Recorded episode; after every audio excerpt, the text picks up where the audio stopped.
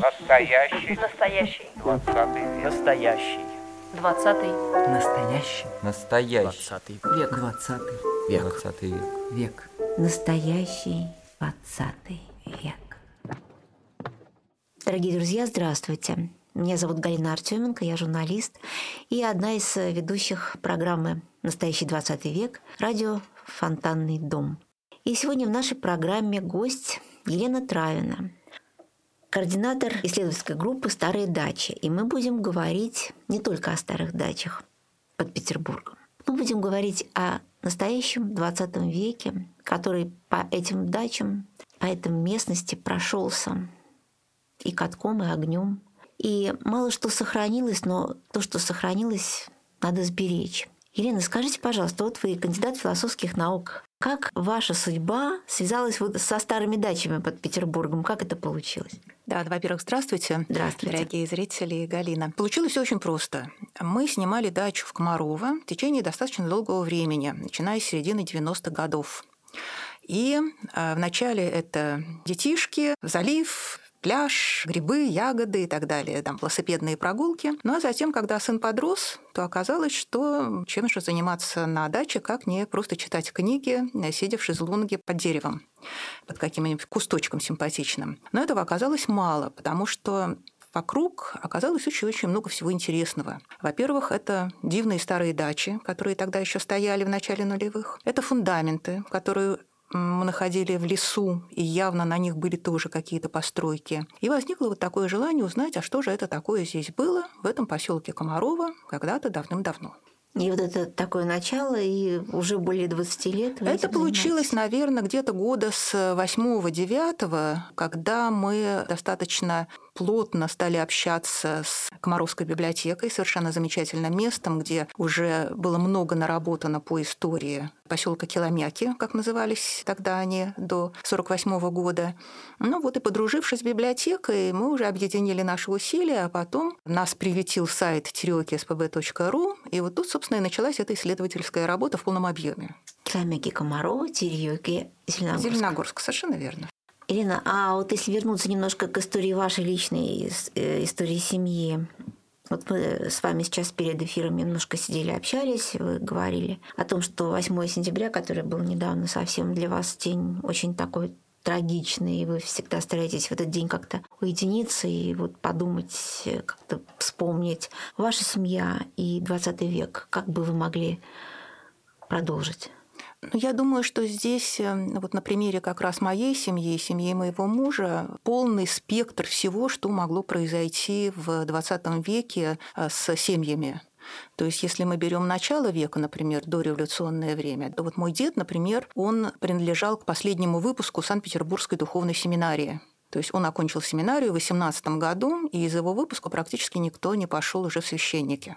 Дипломы получили, свидетельство, и на этом все закончилось. Осталось только образование, которое ему очень помогало, потому что образование было очень хорошее. Латынь, греческий, французский, все было замечательно совершенно. Ну, естественно, знание логики, умение построить лекцию, поэтому он стал преподавать уже в 20-е 30-е годы. У мужа дом был у предков на Крестовском острове, который до сих пор стоит. Соответственно, после революции об этом забылось. Хотя люди получили высшее образование, в общем, как бы тоже все это было продолжено. 30-е годы Бог миловал, только дальние родственники, которые пострадали, оказались на Урале были сосланы. Но связь продолжалась, потому что ну, очень тесные были связи. Ну а война, понятно, блокада, вся семья погибла, кроме мамы. А, Это у вас? Да, у меня ее брат погиб в войну.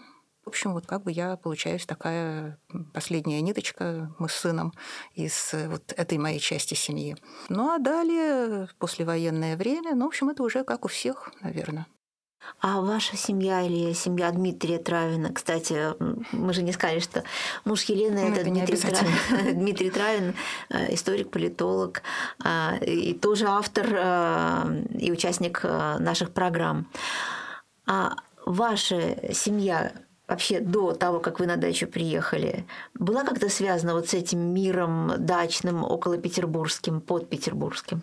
Моя, да. Мои родители снимали все мои школьные годы дачу в Рощино. И потом вот я узнала, что эта рощина называлась раньше Райвела. Тогда тоже мы изумлялись, когда шли к себе на дачу, на эту съемную арендованную, что э, какие-то странные домики стоят, не, не современные, не просто там какие-то такие сыроюшки, а вроде и с резьбой, и с балкончиками, и с башенками, что же это такое. Но поскольку я была девчонка, в общем, сильно на это не обращала внимания, но память точно совершенно. Может быть, даже какая-то связь и произошла тогда, что вот в Комаровское время я вспомнила вот эти рощинские годы. Вот эти дачные места, раньше принадлежали одному государству, потом другому, потом третьему. И там вот все перемешано. Финские фамилии, русские фамилии, еврейские фамилии, фундаменты совершенно неизвестные. Уникальность этого места, какая она для вас? Э, уникальность этого места для меня, наверное, в том, что э, вот на этой территории, несмотря на все противоречия, разногласия, вот эти вот войны, завоевания, вполне себе хорошо сосуществовали народы. Ведь весь Карельский перешеек, по сути дела, это был дачный пригород Петербурга. Когда финны уже в 20-е годы там начали проводить ревизию всего того, что им осталось после революции от э, Российской империи, это было приблизительно 10 тысяч дач. Частично там люди оставались на этих дачах, которые не вернулись уже в Петроград и остались на территории Финляндии. А частично вот эти дачи, они пустовали, ну, там уже разными способами с ними обходились. А до революции это были дачники, это была очень большая инфраструктура, которая состояла из финнов, из ингерманландцев, из э, русских купцов, там очень много ярославцев было на самом деле, костромичей, которые приезжали и делали свой бизнес вот именно на Карельском перешейке. Была большая мусульманская община, которые тоже торговали далее. Так что это такое место, где был такой демонстрационный эффект, что люди могут вполне себе жить очень мирно, быть довольными друг другом, ну, несмотря на какие-то мелкие конфликты, которые, конечно, происходили, но при условии некоторого порядка, который, конечно, был в Великом княжестве Финляндском. Там очень жесткие были законы.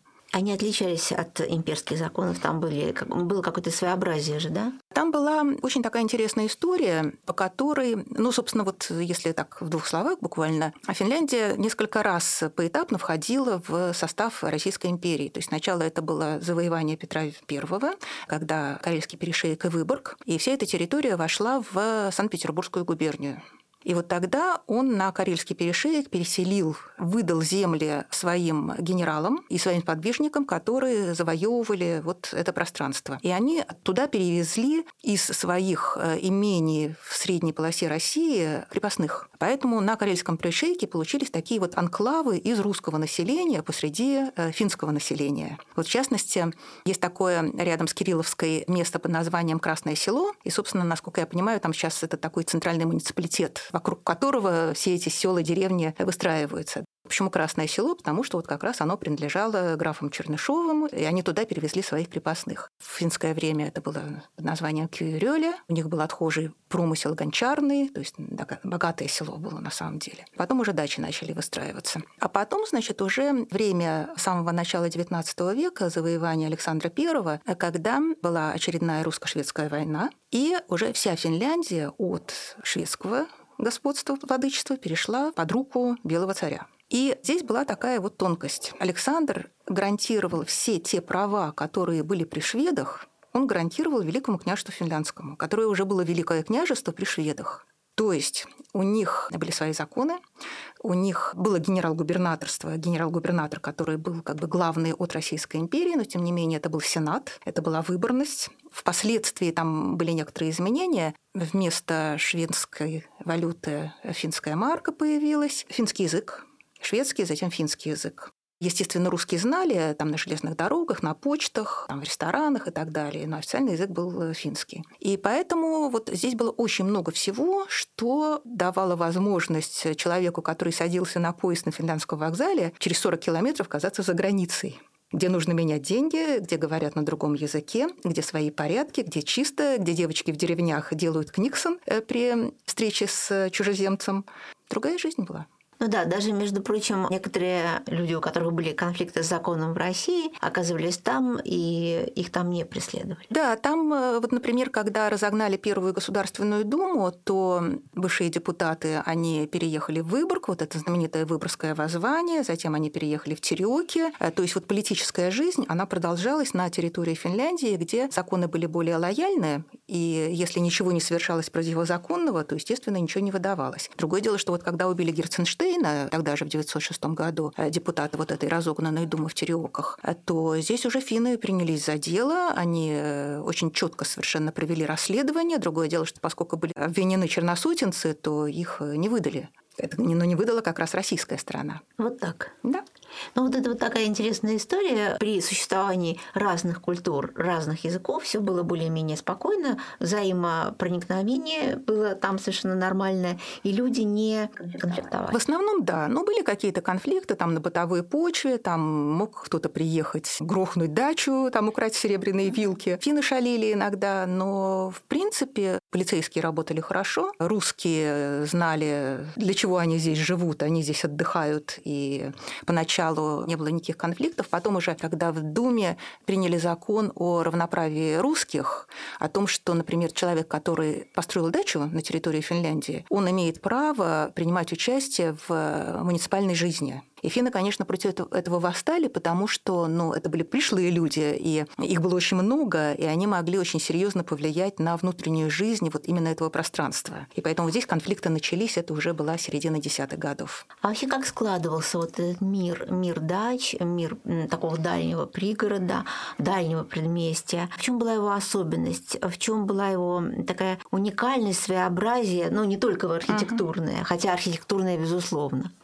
Э, я думаю, что даже архитектурной особенности сильно не было, потому что стиль, которым строили вот эти вот деревянные резные дачки, он был один и тот же, что на Карельском перешейке, что в Вырице, да-да-да, совершенно верно, что в Сиверской, что в Луге. То есть это вот те самые дачи модерн, которые взяли за основу викторианский коттедж, который множился, в общем, и по территории Российской империи, и, в общем, по всему миру. Можно посмотреть на гугле картинки, как в Америке, в общем, примерно те же самые дачи в пригородах Нью-Йорка, которые мы видим на территории Сергея Комарова. Специфика, ну, наверное, здесь, может быть, это связано в первую очередь со временем. Если мы говорим о Вырице как о дачной столице 80-х годов, 90-х, то Тереоки, вот современный Зеленогорск, стала явно совершенно дачной столицей в начале 20 века. То есть здесь было безумное количество дачников, там было до 50 тысяч приезжих за сезон, то есть фактически маленький город снимался с места и переезжал, можно так сказать. А по сути дела, весь Петербург куда-то летом переезжал. Но если у кого-то было денег побольше, то они переезжали на Карельский перешеек, потому что, конечно, здесь была жизнь подороже и попрестижнее все таки в другое государство едем. Вся инфраструктура была та же самая, но с каким-то таким все таки вот столичным лоском. Ну, например, вот в аналы истории вошел знаменитый театральный Зисон 912 года, где режиссером был Мирхоль. Вот тут уже прицепляли дополнительные дополнительные вагоны к составам с финляндского вокзала, чтобы все желающие могли приехать на спектакль в Тереоке. То есть такая вот интересная особенность. А были люди, наверное, все таки были, которые жили там круглый год?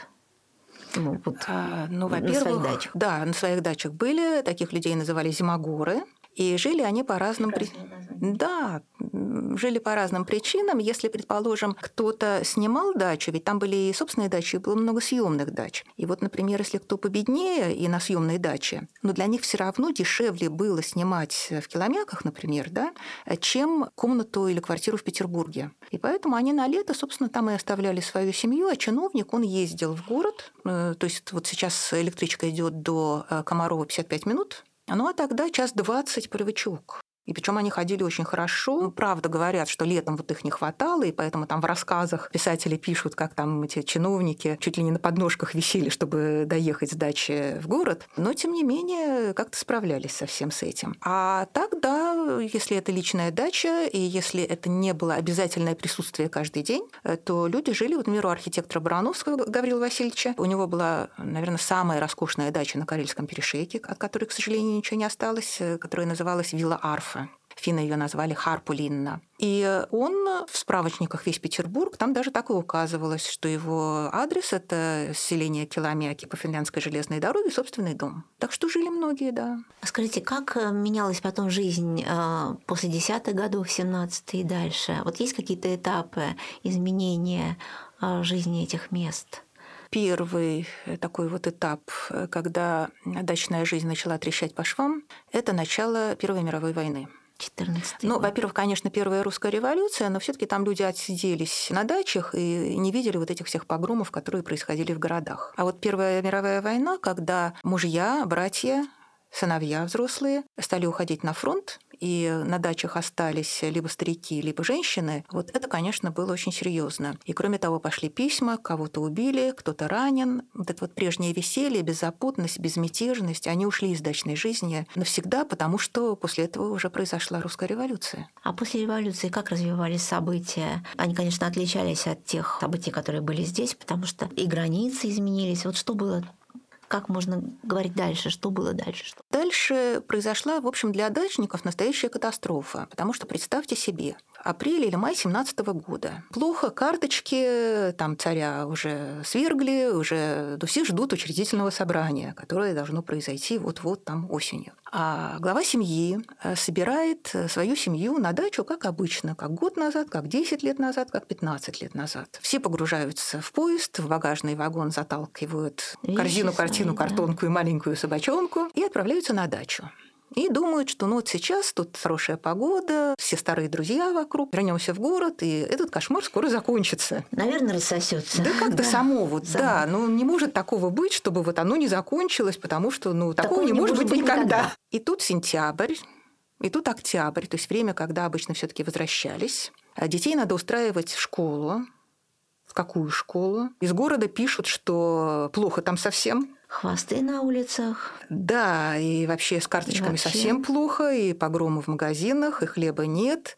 И тут кто-то начинает записывать свое чадо в Терекское реальное училище, которое тут же поблизости, э, которое очень неплохое образование давало. И там гимназии были, на самом деле, в Тереках, и в Киломяках тоже была очень хорошая школа. Кстати, здание было построено тем же самым Барановским. Это его самая последняя постройка о которой э, совсем недавно мы узнали. И тут встает вообще очень серьезный вопрос, а что делать дальше-то? Выхода два.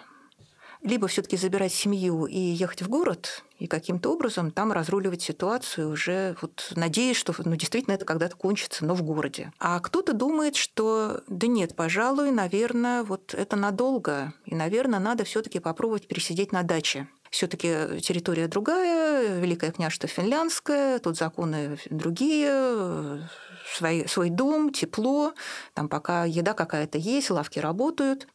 Пересидим.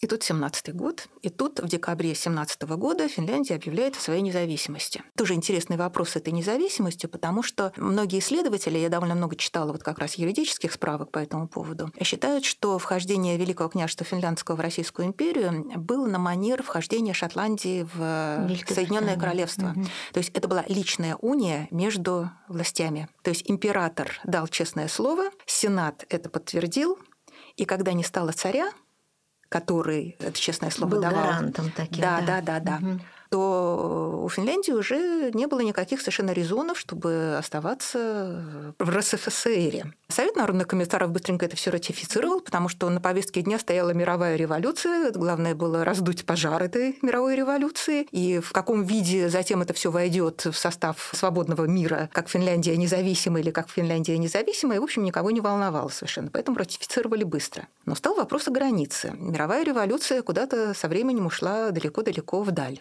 И уже этот вопрос не поднимался. А те люди, которые остались на дачах, они же приехали в летнем, они же думали, что они вернутся. У них же не было денег, у них не было работы, у них не было ничего. Глава семьи судорожно мечется еще через открытую границу, пытаясь привести какие-то вещи, спасти какие-то деньги из банков, которые уже к этому времени большевики начали реквизировать. Уже все личные ячейки в банках уже вскрыты, уже все свалено, уже все шубы носят жены комиссаров. Это была первая трагедия для них, самая страшная, потому что на этой территории оказались люди, которые без одежды, без денег и ничего не умеют потому что в этот момент никакой инженер, никакой архитектор, никакой врач в Финляндии был не нужен. У них были свои. И кроме того, финны безумно боялись всех русских, потому что у них перед глазами был пожар русской революции, у них были под боком красные дружины, которые всячески раскачивали ситуацию и пытались Финляндию сделать красной. Вот это вот небольшая в течение трех месяцев, но безумно кровопролитная гражданская, гражданская война, война Финляндии, Финляндии, когда чудом просто уже восстанием всего народа Маннергейму удалось, когда там и армия, и Шотскор, вот это вот объединение вооруженных там вилами и охотничьими ружьями людей, естественно, при поддержке немцев, им удалось отбиться. Поэтому тут и Репина после этого проверяли вообще на лояльность, и чего там только не было все эти полицейские надзоры были за всеми русскими. Боялись, очень боялись. И что делали русские, бывшие эти дачники? Разводили кроликов, клеили картонные коробочки,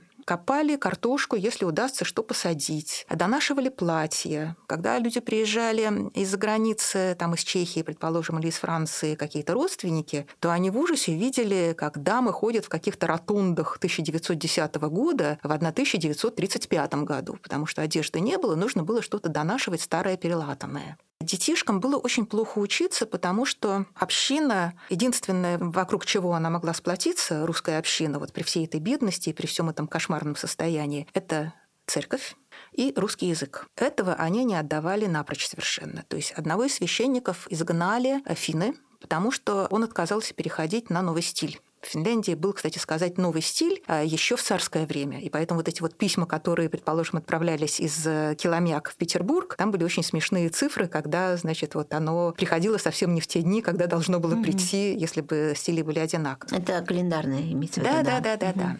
Русский язык, который изучали в школе. Что предложили финны? Они предложили э, ввести русские школы в систему э, образования Финляндии с тем, что там будет изучение финского языка и уменьшение числов русского языка. Что это означало? Это означало, возможно, для тех, кто окончил эти школы, ну, во-первых, это были государственные дотации большие. А во-вторых, возможность поступления в высшие учебные заведения Финляндии и по всему миру. И знание финского языка, соответственно. Ну, фактически это ассимиляция такая. По сути дела, ассимиляция, хотя, ну, в общем, здесь понятно было, что к этому дело шло, что в семьях уже говорили по-русски только, и, в принципе, его сохранить можно было, этот язык, но нужно было думать как-то о будущем. И вот русская община, она категорически не пошла по этому пути. Они замкнулись, они закапсулировались, у них была своя школа, которая была на русском языке, они очень учились по старым дореволюционным учебникам с этими квадратными сажениями, фунтами и чем-то там еще.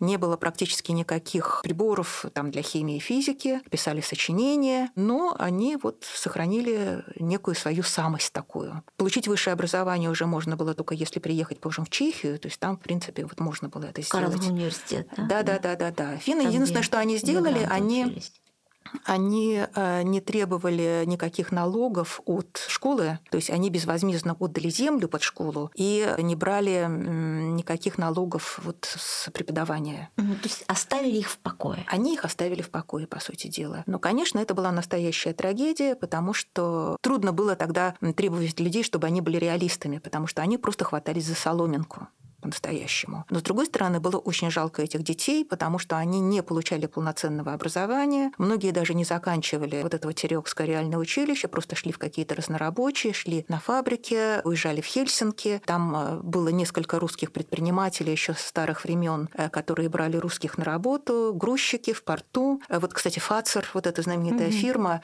где было очень много русских рабочих, потому что он по старой памяти, вот благодарность к русским, он брал их на работу работу, выживали. А в 1939 году они снова потеряли все во второй раз, когда началась зимняя война. Потому что их вытеснили с этих земель, они были вынуждены бежать. Финское правительство приняло решение о эвакуации всего, всего населения, населения с Карельского перешейка. Причем хочешь ты, не хочешь ты, вывозили в вагонах всех. И, естественно, с чемоданчиком в руке. И если даже человек чего-то уже добивался вот за эти 20 лет существования на этой территории, то это он терял во второй раз. Когда войска Красной Армии пришли на Карельский перешеек, там было пусто. Вот когда говорят, что там смешение какое-то населения могло произойти, там где-то недавно я в статье читала вообще совершенно сказочную фразу о том, что современные жители Карельского перешейка, многие из них блондины, потому что это свидетельствует вот об их старых корнях, э, которые идут еще со шведских времен. Вот нет никаких шведских корней, нет никаких финских корней, все население было вывезено. А остались только те охотники, которые на три недели вышли в леса, вернулись, а уже Красная Армия.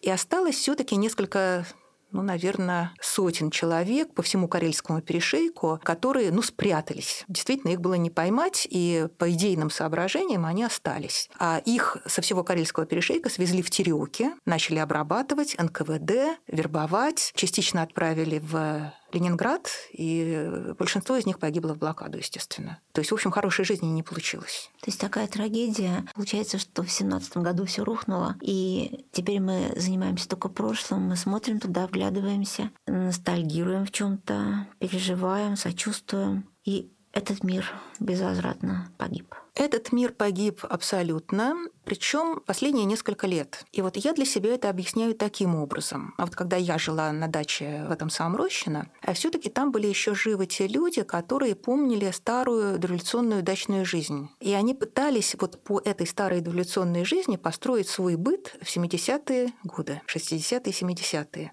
То есть это была некая такая традиция по передаче э, опыта.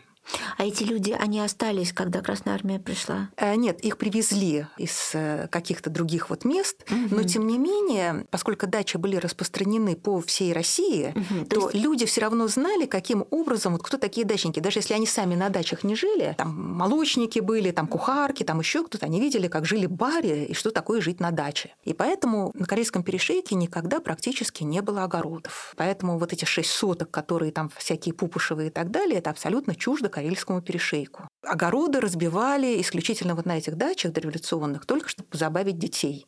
Грядка с морковкой, грядка с э, зеленым горошком. В каких-то экзотических случаях там пара кроликов в углу, чтобы дети могли там потрепать за ушком этого кролика и приобщиться к природе. И сейчас тоже вот дачная жизнь, которую я знаю, 80-е, 90-е, нулевые годы, это мох, это вереск, это сосны и все и грибы где-то под деревьями. То есть на участках ничего этого не было совершенно. Это была дачная жизнь, это не было неким сельскохозяйственным угодьем. Угу. Вот. То есть и... не для извлечения пропитания, а для отдыха. Да, совершенно верно. Поэтому вот когда, предположим, в Рощино я жила, то там тоже, ну, там хозяйка, она там какую-то картошку слегка выращивала и кусты с там, смородины, малины. Ну, в общем, тоже это все было без фанатирования, что называется. А сейчас дача стала другая. Дача стала коттеджем, дача стала вот этот высокий забор, тоже ничего не сажают, скорее всего, но когда на дачу приезжают на машине, и ребенок вот за этим забором бегает и занимается, там у него может быть и красивый домик, там и на дереве, и там еще что-то, и детей ему тоже привозят, исчезло понятие свободы. То есть вот наши дети, например, они носились по всему поселку, там они лазали по всем канавам, по каким только возможно, они на велосипеде изъездили абсолютно все, знали каждую кочку, знали каждый кустик, и это была вот старая традиция, о которой мне говорила одна старая дачница, у которой семья жила еще до войны в 20-е годы в Киломяках, а потом они отвоевали свою дачу после войны. Ну, там были такие заслуги, что, в общем, вернули эту дачу. Она говорила, что была знаменитая фраза, которую говорила бабушка ее утром, выдавая краюшку хлеба и бутылочку с молоком или с водой. Идите подальше, гуляйте подольше. Но сейчас это совершенно невозможно представить, потому Конечно. что сейчас э, даже во дворах уже не гуляют. Поэтому я и говорю, что жизнь стала совершенно другая. Я не говорю хуже, она стала лучше, она стала просто другая. Она стала да. просто другая. И поэтому вот этот водораздел старой дачной жизни, которая связывается вот с этими домиками с резными башенками и теми коттеджами, которые стоят сейчас, вот, наверное, это где-то год 2010 2014 вот, вот это четкий совершенно водораздел уже произошел. Чем для вас притягательно это прошлое? Вот вы так упорно, долго этим занимаетесь, читаете лекции, исследуете, водите экскурсии иногда, выступаете. Вот что вас заставляет, влечет, не дает успокоиться? Наверное, чувство справедливости. Помимо того, что я все-таки историк, который любит вот копать это все действительно, а работа историка, она сродни, наверное, работе криминалиста, такой вот, сразу представляю себя неким Шерлоком Холмсом, который, значит, вот по всяким фактам пытается восстановить картину дедуктивным способом. Но кроме того, чем больше узнаешь, тем больше перед глазами возникает судеб людей. Мне ужасно хочется, чтобы о них помнили. Потому что есть такая вот фраза о том, что вот пока мы помним, они живы. И это были очень достойные люди. Это я всегда очень не люблю, когда меня там на экскурсиях или на лекциях спрашивают, а кто из знаменитостей, из знаменитых людей у вас здесь жил? Я начинаю объяснять, что знаменитые люди – это вот совсем не то, о чем бы я хотела говорить. Потому что каждый человек, он знаменит по-своему. У каждого своя собственная уникальная судьба, а кого-то больше знают, кого-то меньше знают. Но каждый из этих людей внес свой кирпичик в историю России, и э, мы должны по мере возможности о них помнить. И вот, к счастью, получилось так, что документов было найдено достаточно много. Вот этот сайт наш sp.ru, он обладает совершенно уникальной э, коллекцией документов, информации по судьбам дачников, по судьбам дач. У нас очень много корреспондентов, которые пишут к нам со всего мира, и потомки дачников в том числе. Первая фраза обычно такая «Мы не думали, что кому-то это интересно». После этого они начинают открывать свои архивы, появляются старые дореволюционные фотографии, появляются изображения дачи, о которой мы знаем только, что она стояла стояла на этом фундаменте, а вот после этого мы знаем, как она выглядела. И это безумно интересная работа. А почему именно эти места, а не та же Вырица, не та же Северская? Это вот именно потому, потому что... что я здесь жила. Потому что здесь я вот за эти 15 лет жизни я тоже узнала каждый холмик, каждую кочку, каждое дерево. И я это представляю. Северскую я не знаю. Мне очень трудно было бы... Почему сейчас, собственно, наверное, достаточно сложно перейти на какую-то другую тему. Я не могу заниматься тем, чего я не знаю, чего у меня нет образа.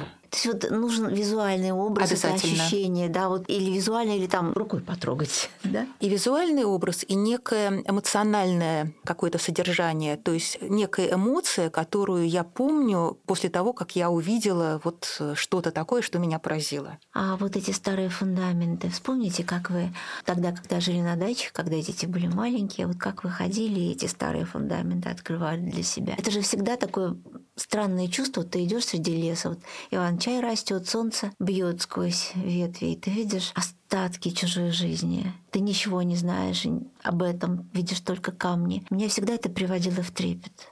Да, это очень эмоционально насыщенно, наполнено, конечно, потому что вот любые напоминания об остатках некой жизни, они очень волнуют, не всякого сомнения, что здесь жили люди, здесь звучал чей-то смех, здесь собирались, здесь пили чай, здесь, здесь кипела жизнь. И, в общем, это такие, я бы сказала, философические э, рассуждения и настроения, когда, если перекинуть мостик дальше, что да, вот что после тебя останется. Какой фундамент? Да. Какое здание? И останется ли здание? И сохранится ли фундамент? Да, и будут ли помнить? А бывали у вас случаи вот уже в вашей исследовательской работе по вот этой дачной теме, а чтобы на этот фундамент приходили потомки живших там? На самом деле об этом часто вспоминали применительно к рубежу 90-х нулевых годов, когда еще были финны, живы те, которые детьми жили в киломяках. И вот они уже, поскольку граница уже перестройка, уже независимая Россия, а автобусы приезжали, они просто высаживались из автобуса, они гладили эти камни, к ним выходили, если дом был целый, новые владельцы, значит, они там пытались на какой-то смеси русско-финско-английского или какого-то еще немецкого языка объясниться, что это такое было. Если владелец был э, вменяемый, то он тут же приглашал... Новый. Этих... Новый, да. Новый. Он приглашал старых старых на чай, значит, те входили в дом. Там Боже, объясня... как это больно. Это больно безумно совершенно. А иногда они объясняли, что это было на самом деле. Вот мы так узнали таким образом, что вот в одной даче, например, в финское время, там была почта. Дом, собственно, был арендован, отдан государством почтовым служащим, и, соответственно, вот они жили на втором этаже, на первом этаже была почта. А в советское время уже просто дача. Но если люди были невменяемые новые владельцы, то они приходили за ворота, там покрутили головой и уходили обратно. А эти просто стояли за воротами глазами и смотрели жадно, пытаясь там в щелочку через этот забор чего-то такое увидеть. А мои друзья, они застали три своих дачи. Вот это была та самая семья, которая эвакуировалась в 1939 году. Они э, уже финские жители, Хельсинки, хотя у них в семье сохранился русский язык и сохранилась фамилия, потому что мужское население не прерывалось, и, соответственно, вот фамилия русская уже в финском написании, правда. И получилось так, что в 30-е годы, вот я уже говорила о том, что там старались люди быть ближе друг к другу, вот язык, община, они еще, ко всему прочему, переженились между собой все. И поэтому они все оказались в Киломяках, в Коколо, Репино и в Тереоках родственниками. И поэтому вот, вот эта вот большая семья, которая образовалась в 30-е годы, вот все их три дачи, они сохранились. Мои друзья, они приезжали энное количество раз, эти дачи видели, и нам фотографии все показывали. И вот мы, собственно, на этой почве теперь это мои замечательные друзья. А как сейчас идет э, поиск, охрана изучения и попытки сохранить. А, мне кажется, что сейчас очень такая сложная история. Вот появляются инвесторы, некоторые дачи горят, гибель продолжается, но и возрождение каким-то образом идет. Вот чего больше, гибели или возрождения? Начать, наверное, следует с того, что вот эти дачи где-то до года 14 они вообще не почитались ни за что. Очень небольшое число их находилось под охраной государства. Но что такое охрана государства? Это ничего. То есть можно было снести чисто теоретически, если памятник культуры, то владелец некий должен был восстановить хотя бы внешний облик, но чаще всего э, дача горела, а затем ее снимали с охраны как утраченную. И это было связано с тем, что деревянный модерн, он профессиональными архитекторами не рассматривался в качестве некой ценности. Как странно, вот финны рассматривают. Финны рассматривают, совершенно верно. Причем даже и не такие роскошные образцы, как сохранялись еще у нас, а совсем простенькие, все равно. Вокзальчики вот эти. Да, да, да, совершенно верно. А у нас была такая точка зрения, не буду упоминать фамилии, когда человек, который работал в Кагиопе, говорил, все лучшие образцы уже это худшие, и сохранять их не надо. И, в общем, их не сохраняли не тем способом, чтобы брать под охрану, не тем способом, чтобы как-то следить, чтобы уже то, что находится под охраной, не погибло. Тут, наверное, мы все таки приложили безумное количество усилий. Я в году в 12, 13, 14, вот, мне кажется, что я уже была из каждого каждого утюга с комментариями по поводу дач, по поводу их ценности, по поводу того, что там жили интересные люди. Ведь там еще какая фишка была. Вот для того, чтобы поставить дачу на учет, необходимо было сказать, какие великие люди в ней жили. Доказать ее историко-культурную ценность. Совершенно верно. Если нет архитектурной, да, да, да, то хотя бы историко-культурную. Когда смотришь, там, предположим, дача неизвестно, когда построена, неизвестно, каким архитектором, неизвестно, в какое время, неизвестно, кто жил. А мы в этот момент уже наработали достаточно большой массив информации, информации, где мы знали, кто владел этой дачей. И эти люди, они действительно достаточно много значили для Петербурга. Это были знаменитые архитекторы, это были знаменитые изобретатели, профессора лесной академии, лесного института или политехнического института или университета большого. Это были имена. Понемножечку начало как-то сдвигаться, сдвигаться, сдвигаться. Когда дачи дают имена, и дают имя, вроде уже она не совсем какая-то такая заброшка, не, неизвестно кого. Начали проводить сами конференции по-наглому совершенно собирать. Нам, правда, очень здорово помогли в Доме архитектора наш очень хороший друг Рафаэль Маратович Даянов, который сам дачник Комарова, который совершенно безоговорочно поддержал, который предоставлял нам помещение, который сам принимал участие в научных изысканиях. У него великолепнейшая библиотека вот по деревянному зодчеству, огромная фототека. Вот ему просто огромная благодарность. И светлая память. И светлая память, сказала, потому да. что ушел человек, который был ну, невероятным хорошим другом и прекрасным специалистом. То есть это утрата безумная совершенно. И начались международные конференции. Финны обратили внимание на нас, мы на них. Мы начали сотрудничать с университетом Алта. Мы начали подключать наших студентов. Первый раз, когда мы пришли вот со Светланой Сергеевной Левошко, с моей подругой, преподавателем, доцентом ГАСУ, пытались доказать, что идет летняя практика студентов, и было бы неплохо, конечно, если бы они не зарисовывали очередное какое-то надгробие на кладбище, а они сделали обмеры дачи.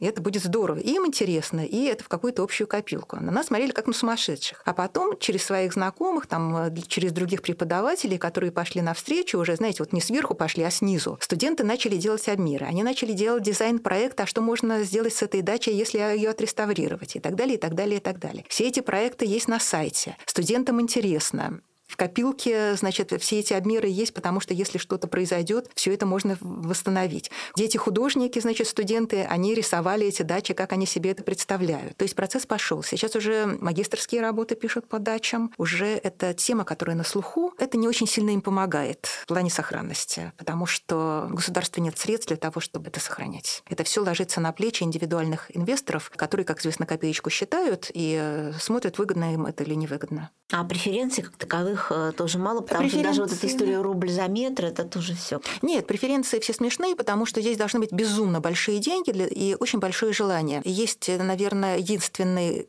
действительно хороший пример – это дача Новикова в Зеленогорске, где вот эти два момента совпали, и дача восстанавливается. А так, ну ладно, там этот метр зарублен, но это же нужно миллиарды вложить в реставрацию. Прежде чем будет этот метр зарублен. Да, конечно, да. А миллиардов нет. И вообще это такая история странная, когда бывала в Финляндии, ну, надеюсь, может быть, когда-нибудь еще. Все-таки я видела вот эти без высоченных заборов, вот эти скромные, но такие обаятельные домики. И думала, что ведь у нас вокруг города могло бы быть так же. Но вот, к сожалению, не так. И то, что сохраняется, еще живо, надо, конечно, сохранять, безусловно. Елена, скажите, а вот какие планы дальнейшие? Вот что вы видите сейчас? Что можно еще сделать? К сожалению, градозащитная тема для меня оказалась уже практически бесперспективна уже несколько лет назад, когда я поняла, что не прошибить совершенно. А вот с деревянными дачами не получается ничего. Мы перешли полностью на исследовательскую работу. Если есть какая-то возможность, там мы пишем письма, мы продолжаем там э, объяснять, как это все правильно, здорово и как это надо сохранять. А самое главное, как это при хорошем менеджменте может быть экономически выгодно. Это же такой туристический кластер, вот эти вот старые дачи на Карельском перешейке. Последние два года, особенно вот люди, сковавшиеся во время пандемии, это же безумное количество экскурсий, которые ехали именно по дачам. Вот в прошлом году, когда я работала, там группа там, 35 человек, которые все хотят узнать, какие были дачи в Тереоках или в Киломяках. И всем интересно. И всем интересно. туризм, который сейчас казалось Совершенно бы, верно. Совершенно верно. А вот поскольку за предшествующие годы уже снесли 90% того, чего можно было показывать, то мы оказываемся в очень сложной ситуации. Что показывать, образы, да. Да, угу. открываешь планшет и начинаешь показывать картинки. Посмотрите, вот какая дача здесь стояла на этом месте, кому она принадлежала, и как это все было здорово, но, к сожалению, вот три года назад ее снесли.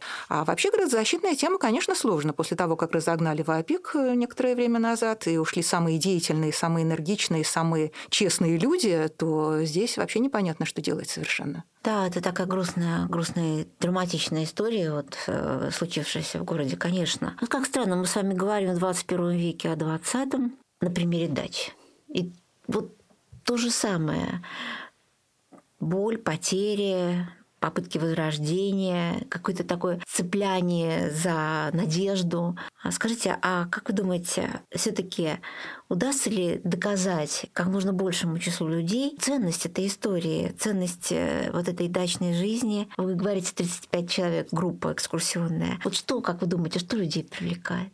Я думаю, что Дача всегда ассоциировалась, особенно вот летняя дача, с неким таким раем, когда э, ты свободен, когда ты никому ничего не должен. Это некая мечта вот о такой свободной жизни, когда ты делаешь то, что ты хочешь, и у каждого человека должна быть такая мечта, правда? И поэтому большинство людей, которые там в сентябре оказываются в городе, о чем они начинают думать? Они начинают думать о следующем лете, когда снова вот этот вот кусочек райской жизни, в него можно будет войти. И поэтому я думаю, что на самом деле о в летнем отдыхе о дачах мечтает 100% населения. Другое дело, что наша задача показать, что вот эти вот дачи, находящиеся и в Вырице, и в Северской, и в Луге, и на Карельском перешейке, они часть нашей истории.